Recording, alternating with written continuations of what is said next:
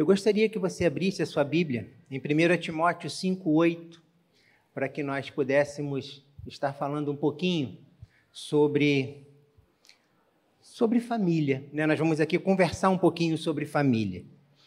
Eu, primeiro, eu gostaria de falar para você que eu sou casado com a Mônica há 30 anos, nove meses e quatro dias. 30 anos, 9 meses e 4 dias. Eu tenho carinha de 25, mas eu já sou casado há 30. e nós temos duas filhas, a Renata e a Lorena. E como eu falei aqui no início, a palavra do Senhor chegou até a minha família através do meu pai. Lá, lá no forninho. Eu fui o último a entrar nesse pacote. Mas o Senhor tem tido misericórdia da nossa família, o Senhor tem tido misericórdia da nossa casa e tem abençoado a nossa vida. E nós estamos podendo, através desse trabalho com família, fazer mais e mais famílias de Deus. Que esse é o nosso objetivo, é fazermos famílias de Deus, é trabalharmos com casais de noivos, com casais casados, com pais esse é o nosso trabalho aqui na igreja. Mais cedo, nós tivemos ali no culto de casais e nós tivemos alguns testemunhos sobre o curso de noivos, sobre o curso de pais e sobre o curso de casados. E tem, Deus tem feito muita coisa, não por mim nem pela Mônica, mas porque Ele, como eu falei aqui no início, Ele é bom, Ele é muito bom e por causa da misericórdia dele, ele tem nos dado força para nós podermos fazer esse trabalho. Então eu louvo a Deus por essa igreja, eu louvo a Deus por esse trabalho, eu louvo a Deus por essas pessoas de verde que estão aqui, que muitos nem conheciam a nós e entraram junto conosco nesse trabalho de abençoar vidas. Eu louvo a Deus pela vida do meu pai, que foi a primeira pessoa, foi o pontapé inicial, né? Estamos em tempo de Copa do Mundo, né? E foi o pontapé inicial. Tudo começou com o seu Antônio, Diácono Antônio, seu Tuninho, para os mais, para os mais próximos. Então, eu louvo a Deus pela vida do meu pai. Eu sei que eu sei que ele, assim como eu, erra, porque nós somos seres humanos né? Nós não somos perfeitos, mas eu tenho certeza que o que ele e a minha mãe fizeram foi o melhor que eles podiam fazer para nós. E hoje eu estou nessa missão de passar isso para as minhas filhas também, de ensiná-las, o meu, dar o meu melhor a elas. Muitas vezes eu falho para caramba, mas eu procuro fazer o meu melhor na vida das minhas filhas também. E Vou ler o texto com vocês e depois eu vou dar continuidade. 1 Timóteo 5,8 diz assim: Mas se alguém não tem cuidado dos seus, e principalmente do da sua família, negou a fé e é pior do que o infiel. Esse é o texto que eu queria trazer para você. Como eu falei, eu comecei exaltando o meu pai, comecei exaltando a minha esposa, porque a minha primeira, meu primeiro ministério é dentro da minha casa. E eu queria conversar com vocês, perguntar a vocês: existe família perfeita? Eu já dei até um spoiler. Existe família perfeita? Não? Não existe família perfeita? Tem certeza?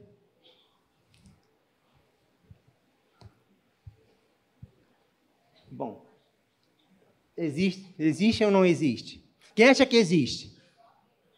Ninguém levantou a mão, não é isso aí. Não existe perfeito, família perfeita. Mas, põe o outro, por favor. Mas existe uma família muito bonita. Essa é a minha família. Essa é minha filha Renata, minha filha Lorena, minha esposa. Somos bonitos, não somos, não somos perfeitos, mas nós somos bonitos, né? Vai, passa outra. Aqui é a minha filha Renata se casando com o Tito e a outra é a Lorena se casando com o Lucas. E o legal disso tudo é que nós não somos perfeitos, nós somos muito imperfeitos. E na Bíblia nós podemos ver que existe muitas pessoas de Deus, muitos homens de Deus, mas que as suas famílias não eram perfeitas. Não é isso? Nós temos a família de Adão, a primeira, a primeira família da, da Bíblia, família de Adão. E ali houve o quê? Ciúme. E o que, que aconteceu? Lembra? Aconteceu um assassinato. Aconteceu um assassinato ali. Por quê? Porque a inveja chegou no coração de Caim. Caim ofertou ao Senhor e Abel ofertou uma outra coisa que Deus queria aquilo. E o que, que aconteceu? Deus, é, Deus não, é, Caim matou Abel. Nós temos a família de Jacó. Jacó tinha um filho preferido, era José. E aí, o que, que aconteceu? Os irmãos de José venderam Jacó, olha, venderam José para os mercadores. E aí você sabe de toda a história que aconteceu. A família de Eli. Caramba, Eli, profeta de Deus, homem de Deus, homem abençoado. Né? Mas os seus filhos não queriam nada. Mas Eli foi omisso. Se a gente for estudar, Eli foi um pouco omisso em algumas situações. E aí o que, que aconteceu? Numa única, num único acontecimento, toda a sua família se perdeu. E nós temos também a família de Davi. E o legal disso é que Davi era um homem segundo o coração de Deus. Então era para Davi ser muito maneiro, ser referência. Mas Davi também deu mole. E o que, que aconteceu? Na família de Davi aconteceu incesto, né? Amon estuprou sua irmã Tamar, aconteceu assassinato, Absalão matou Amon, Amon, Amon, Amon, e teve rebelião também. Absalão tentou tomar o reinado, o reinado de Davi. Então, a gente vê que olhando para as famílias da igreja, da, da, da Bíblia, né, todas as famílias são imperfeitas, assim como a minha e como a sua. Né? Nós não somos de uma família perfeita. Nós somos até bonito. Vocês viram ali, minha família é bonitona. Mas, mas nós não somos perfeitos. E nós procuramos fazer o melhor. Eu tenho certeza que você quer fazer o seu melhor. Eu tenho certeza que os meus pais fizeram o melhor para mim. Sendo que muitas vezes o melhor para eles, no entendimento deles, de repente não era o melhor para mim, mas eles fizeram o melhor. Trabalharam, deram melhor escola para a gente, para mim e para minha irmã. E assim como eu estou fazendo com as minhas filhas também. Mas aí eu queria agora te dar cinco dicas para que você para que a sua família se torne menos imperfeita. Tá bom? Não vai ser para ela ser perfeita, ela vai continuar sendo imperfeita, porque nós, a família é formada de pessoas, e pessoas somos, como pessoas nós somos imperfeitos, né? Então, nós não vamos chegar à perfeição. Não exige, fala assim: "Ah, eu queria uma família igual a do Marquinhos". Irmão, tu tá ferrado, irmão. Você não me conhece. Você não me conhece. Eu falo sempre para Mônica: eu não casaria comigo, Mônica. Eu não casaria comigo, porque eu sei como eu sou. Eu sei que eu sou muito chato, além do normal. Mas, paciência, ela quis casar e estamos casados há 30 anos. Sendo que tinha mais nove de namoro, né? Caramba, é uma, mais do que uma vida. Né? Então, 30 anos de casados e nove anos de namoro. E eu queria Cinco dicas para a sua família se tornar menos imperfeita. Queria falar isso com vocês. A primeira dica é: invista na sua família. Eis que os filhos são herança do Senhor e o fruto do seu ventre o seu galardão. Salmo 27, 3. Herança. O que você está deixando para o seu filho? Qual é a herança que você está deixando para o seu filho? É para você pensar. Qual é a herança que você está deixando para os teus filhos? Não adianta nós termos êxito em tudo que nós fizermos se a nossa família está indo por água abaixo. Eu, pelo menos, eu penso dessa forma. Não adianta eu ter êxito em tudo, mas na minha casa eu não tenho paz, mas os meus filhos estão por aí. Por isso o texto, o primeiro texto que eu li. Então, o que você está deixando de herança para os teus filhos? Não adianta ganharmos o mundo e perdermos os nossos filhos. O segundo item que eu queria deixar para você é evangelize através do seu exemplo. O meu pai me evangelizou através do exemplo dele. Sabe por quê? Eu via o meu pai, quando eu chegava em casa, eu vi o meu pai de joelho. Lá em casa não tinha a cortina, era cortina, não tinha porta. E algumas vezes eu via meu pai de joelho, perto ali na cama. Então, ele me evangelizou. Ele me evangelizou pelas atitudes dele. Como falei, ele não é o perfeito, como eu também não sou. Mas foi a forma que ele achou. Então, mas se alguém não tem cuidado dos seus, e principalmente da sua casa, da sua família, negou a fé, e é pior do que o infiel. O nosso lar, queridos, é o primeiro lugar onde nós temos que evangelizar. O, o Valci, meu amigo, ele tem, faz um trabalho fantástico ali na, na praça. Hoje está com ele, né? O Glória está aí. Eles fazem um trabalho fantástico. Queridos, mas, mas, se você não estiver bem na sua casa, não adianta muita coisa você estar tá lá na rua, não. Sabe por quê? É igual aqui, ó, você joga aqui, ó, sai tudo por aqui, porque a tua casa está mal. Então, o primeiro lugar que você tem para evangelizar é dentro da sua casa. Muitas vezes nós achamos que colocando dinheiro dentro de casa é o mais importante. Eu conheço uma, uma família que uma vez nos procurou e o pai veio falar comigo. Sabe o que ele me falou? Ele pagou o ano ele pagou um ano de escola para o filho dele. Quando ele foi renovar a matrícula, a, a diretora da escola falou assim: teu filho não estudou aqui, não. Ele passou um ano, é verdade, né, irmã? Ele passou um ano pagando a mensalidade do filho na escola. Mas o filho dele não foi na escola. Quando foi renovar a matrícula, a, a diretora lá, a secretária, falou assim: teu filho não estudou aqui, não.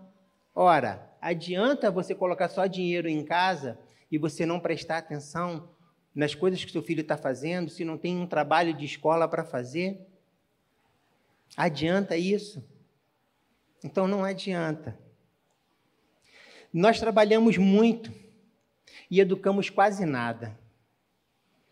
É muito fácil nós chegarmos na escola, os que ainda levam o filho até a escola, é muito fácil você chegar lá e entregar o seu filho na mão da professora, chegar aqui e entregar o seu filho na salinha e cuida dele. É com você, professora, é com você, tia. Mas isso não é o certo. Você, pai, você, mãe, você precisa estar próximo do teu filho. Hoje, nós tivemos uma batalha, né, nessa, nesses últimos meses. Nós tivemos uma batalha eleitoral. Não vou entrar no mérito da eleição. Não vou entrar. Mas nós tivemos uma batalha na, na eleição. Sabe por quê? Se o pai votava em Bolsonaro, o filho votava no Lula. Se o, Lula, se o, se o pai votava no Lula, o pai votava no Bolsonaro. Briga entre família. Briga entre família, sabe por quê? Eu não obedeço meu pai, eu não quero saber do meu filho. E foi isso que aconteceu. De repente, na sua família também aconteceu isso. Na minha aconteceu. Na minha aconteceu. Então, nós precisamos dedicar tempo para os nossos filhos. Não adianta, não adianta você trabalhar em um, dois, três lugares. Quando a gente começa a dar aula, em algumas, na turma do Paz, por exemplo, a gente fala assim: é, o que você lembra da sua infância? Ninguém fala que lembra do dinheiro que o pai colocou em casa ou do presente que ganhou. A maioria, quase que 100%, diz lembra quando foi à praia com o pai pela primeira vez, lembra quando foi, o pai levou no, no futebol, ou, ou, o pai participou de uma festa do Dia dos Pais na escola. Nós, nós acabamos uma turma de pais para toda a vida agora. E pelo menos com os cinco casais que estavam conosco, nenhum falou de presente. Todos falaram de momentos. Todos falaram de momentos. Então, dê, dê o seu tempo. Você não está perdendo tempo, você está doando o seu tempo, você está forjando o caráter do seu filho, você está abençoando uma nova família, porque o que for plantado aqui agora na, na família, na vida dos teus filhos, isso vai lá na frente, isso vai gerar lá na frente bons frutos. Terceiro, ame-os e ame e ensine-os a amar. Ame e os ensine a amar. Seus filhos precisam entender que você ama, os ama e também ama a sua esposa. Sabe por quê? Eu tenho que colocar a Mônica em primeiro lugar. Na minha família, eu tenho que colocar a Mônica em primeiro lugar. As minhas filhas não podem ser mais importantes do que a Mônica. Sabe por quê? Elas viveram comigo. Uma viveu 26 anos, 25 anos, foi embora. Mostrei ali, casou com Tito. A outra viveu 20, foi embora. Quem tá? Quem tá comigo hoje? É a gata. É a gata ali. É a Mônica. Entendeu? Então, as minhas filhas não podem tomar o lugar da Mônica, da minha esposa. A Mônica, eu tenho que estar com a Mônica serinho. E as minhas meninas, as minhas filhas, precisavam ver que eu amo a Mônica. Eu precisava demonstrar carinho de amor pela Mônica. Para que isso também se refletisse no casamento delas. Para que elas aprendessem. Eu tinha uma dificuldade tremenda em falar eu te amo. Ainda tenho. Ainda tenho. Mas hoje, pela manhã, quando eu saí de casa, eu passei uma mensagem para as minhas duas filhas: Papai te ama. Passei. Eu tenho dificuldade algumas vezes em falar, mas eu transmito isso para elas. E elas sabem pelas minhas atitudes que eu as amo. Mas nós precisamos falar essas coisas. A Mônica sabe, a Mônica, a Mônica fala: caramba, Marco, você quase não fala. Mas ela sabe que o meu jeito de demonstrar o meu amor por ela é de uma outra forma, mas eu também falo, tenho aprendido isso com ela. Ela tem me ensinado a falar isso daí. Então, demonstre amor pela sua esposa, demonstre amor pelos seus filhos, demonstre amor pelos seus pais. Sabe, querida, a vida é muito curta. Muitas vezes a gente sai para fazer algum sepultamento e aí chega lá, a gente se depara com algumas situações e a pessoa se debruça lá no, no caixão e chora, e chora, e fala: Eu podia ter feito isso, eu podia ter feito aquilo, eu, meu pai morreu, eu não falei com ele. Irmãos, teu pai está do teu lado, está ali todo dia contigo. Nós estamos chegando agora numa época, época de final de ano. É muito, é uma coisa assim que o pessoal fica mais com o coração mais aquebrantado, né? Aproveite essa época. Arrume a sua vida, conserte a sua vida. Se você tem alguma rusga com alguém, algum problema com alguém, vá lá, peça perdão. Você vai ser o maior beneficiado nessa história, querido. Quando nós liberamos o perdão ou pedimos perdão a alguém, nós somos os maiores beneficiados na história. Na, com relação ainda ao priorizar o cônjuge, a priorizar a si também. No, eu não sei se vocês sabem, eu não sei se vocês já passaram por essa situação. Quando no avião, imagina, você está voando, aí acontece um problema no avião, e aí desce aquelas máscaras. Já aconteceu isso com alguém? Não? Poxa, nem comigo. Mas, mas, qual é a instrução? Você sabe, você está viajando com o teu filho ali do lado. Você sabe qual é a instrução? Quando desce aquelas máscaras? Não. Olha o que, que acontece. Vou, vou falar, Jô, vou te caguetar. A Jô falou que primeiro é para você botar máscara na criança. Errou! Não é bota máscara na criança. Primeiro, você tem que colocar em você. Primeiro você tem que cuidar de você, para depois você cuidar da criança. Porque senão você morre e você não cuida nem de você nem da criança. Entendeu? Então, nós precisamos cuidar de nós. Se tem alguma coisa que te atrapalha, resolva.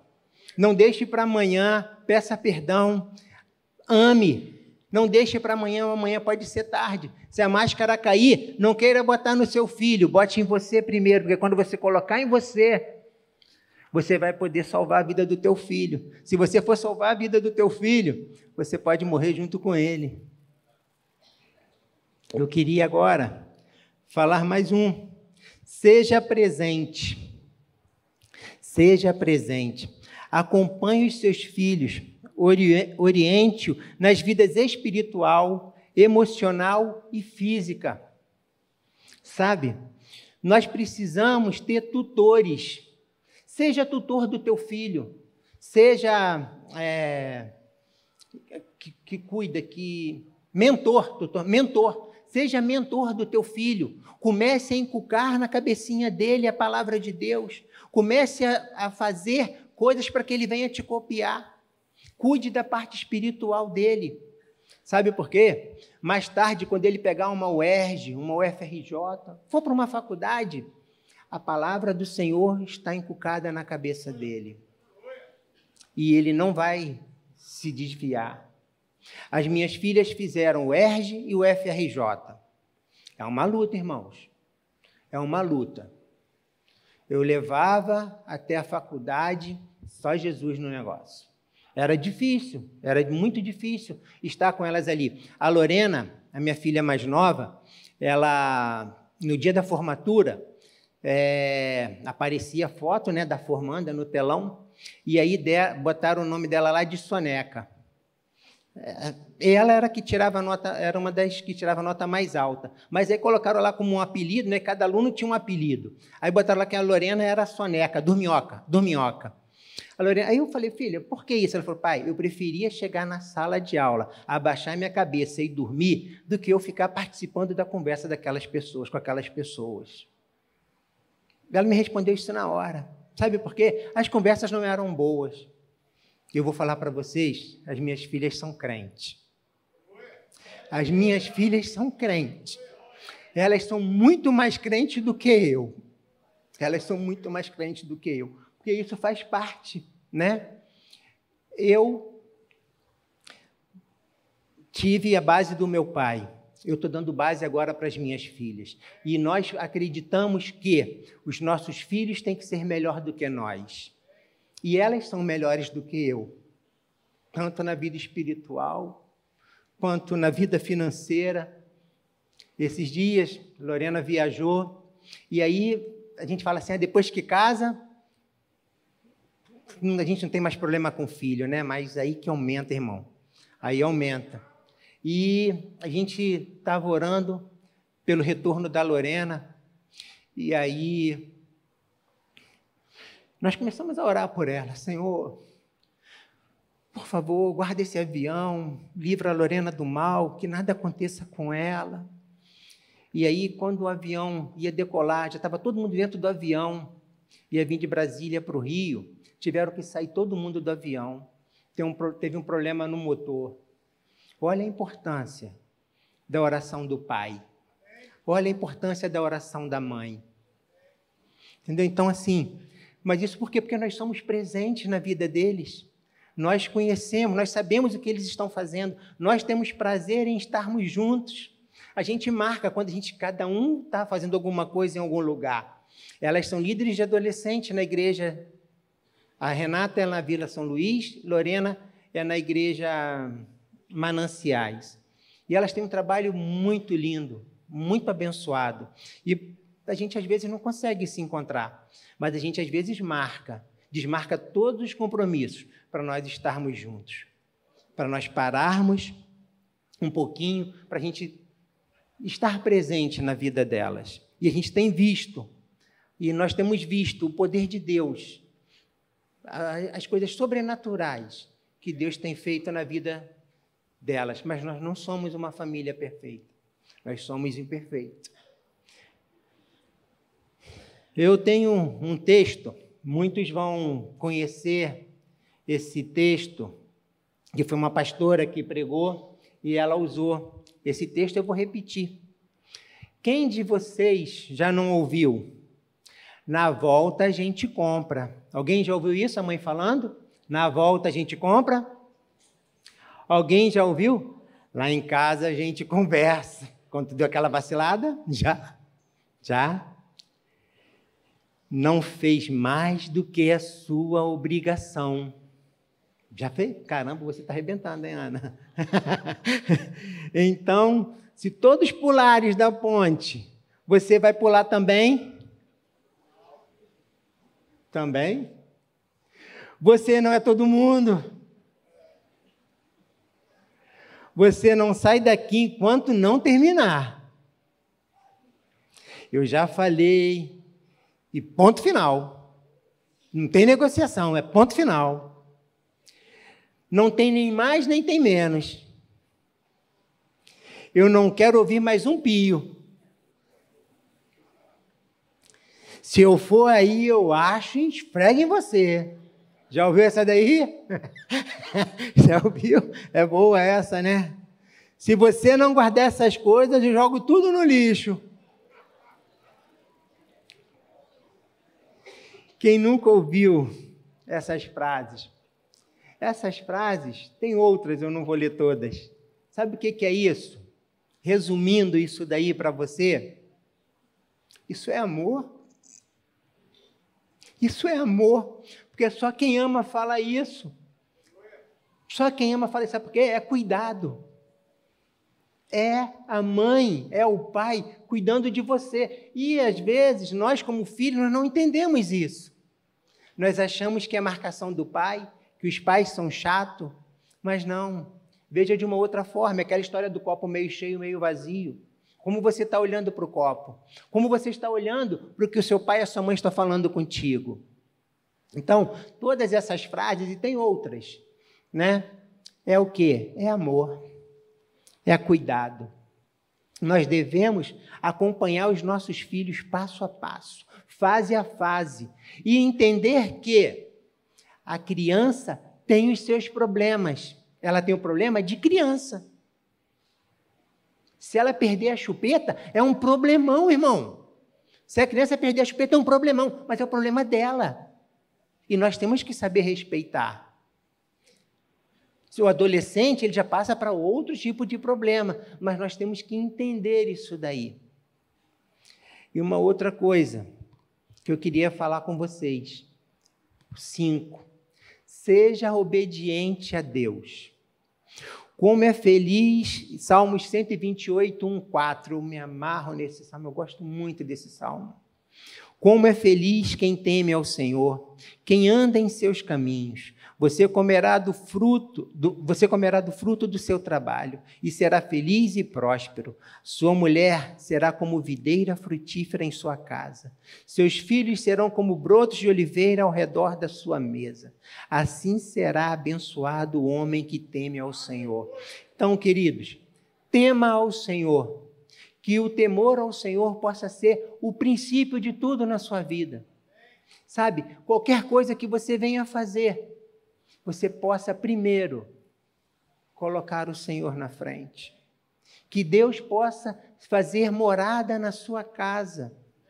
A gente sempre canta aqui uma música, uma música sempre relacionada à, à morada, a Deus estar na sua casa. Queridos, faça da sua casa uma casa de Deus. Seja obediente a Deus, seja obediente à Bíblia. Aqui, ó, está os maiores conselhos que nós podemos dar para os nossos filhos estão aqui. O maior conselho que você pode ouvir está aqui. Então, leia a palavra do Senhor, leia, ore a Deus.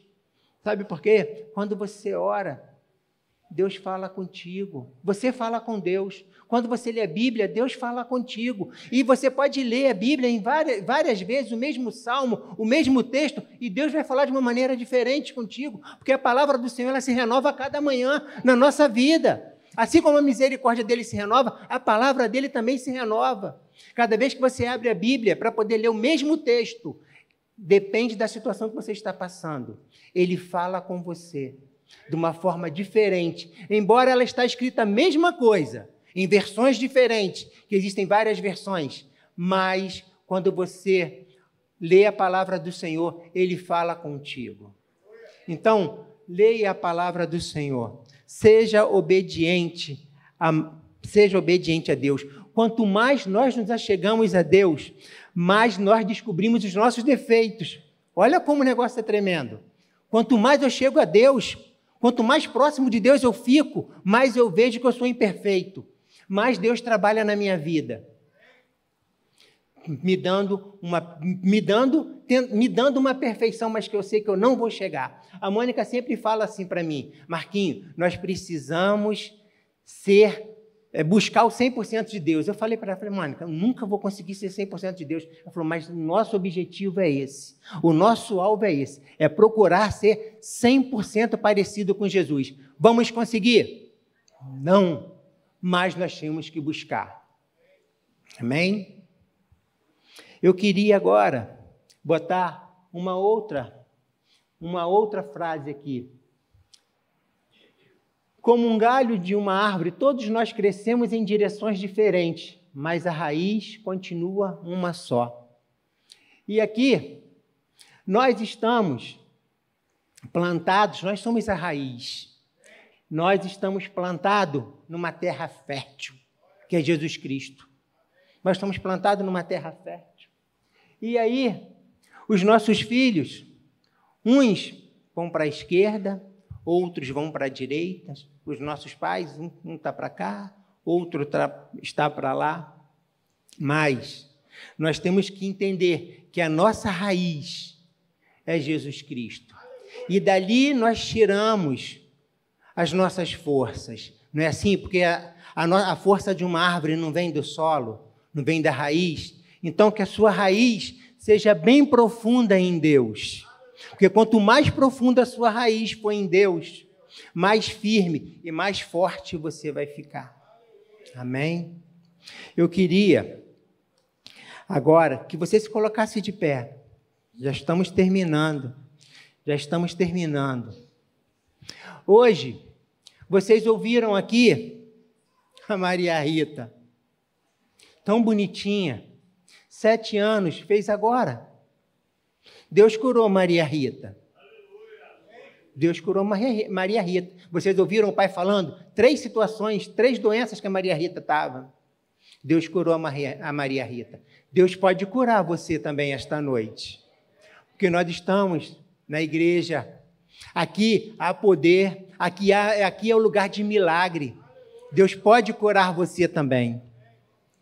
Deus pode salvar o seu filho. Não desista do seu filho. Por mais errado, por mais coisa errada que ele tenha feito, não desista do seu filho. Ele é um presente de Deus na sua vida. Não desista, não desista. Sabe por quê? Ele foi um presente dado por Deus para você e você tem a obrigação de cuidar do seu filho. Não importa o que ele está fazendo, ele está construindo o testemunho dele e ele vai se voltar para Deus. Ele vai se voltar para Deus. Ele pode abençoar o seu casamento. De repente você está falando assim: meu casamento não tem mais jeito. A Mônica, quase todos os dias, a Mônica atende algum casal. Quase todos os dias alguém liga para a Mônica. Eu fico, Mônica, tem misericórdia, minha filha. Aí eu chego, ela ainda arruma trabalho para mim. Ela, você vai precisar conversar com o marido dela. Eu falo, meu Deus, Mônica. Mas Deus pode. eu, mas Deus pode mudar o seu casamento. Deus pode restaurar a sua finança. De repente você está falando assim: minha vida não tem mais jeito, eu já estou todo endividado. Mas o Senhor pode restaurar a sua finança. Deus pode reconciliar você com aquela pessoa que te fez mal. Deus pode te reconciliar com a pessoa que te fez mal ou você fez mal a alguém. Então é a hora de você pedir perdão a essa pessoa. Como falei, aproveite, aproveite. O pessoal agora está todo mundo com o coração mais, mais aquebrantado. Aproveite esse momento.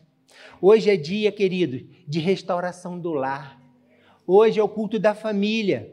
É dia de restauração de lar. É tempo de nós buscarmos um avivamento para a nossa casa, para a nossa família. Eu queria te convidar a vir aqui na frente. Se por, por algum motivo, alguma dessas coisas que eu falei aqui, mexeu com você ou você está passando, eu gostaria de que você fosse cabra macho, mulher arretada, e viesse aqui na frente agora que nós vamos estar orando por você. E eu creio que neste lugar, este lugar que eu estou pisando, é um lugar santo. Esse lugar foi consagrado ao Senhor.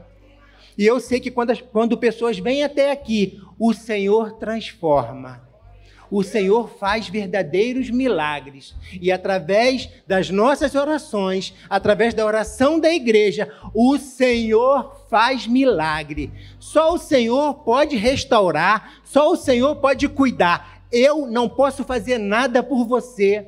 O pastor Anselmo não pode fazer nada por você. O pastor Davi não pode fazer nada por você. Nós não podemos, sabe por quê? Porque nós somos falhos, nós somos pecadores. Mas o Senhor, o Deus dos exércitos, ele pode fazer muito por você. Só ele pode fazer. Sabe por quê? Porque a glória é só dele, a glória é só para ele. Ele não divide a glória dele com ninguém. Então eu não posso fazer nada por você, mas o Senhor pode fazer sim, e Ele vai fazer nesta noite, Ele vai fazer. Você vai sair por aquelas portas de uma maneira totalmente diferente da forma como você entrou neste lugar. Eu creio, porque eu sei no Deus que eu tenho crido, um Deus que me traz paz, um Deus que me cura, um Deus que trabalha na minha vida. Eu tenho certeza disso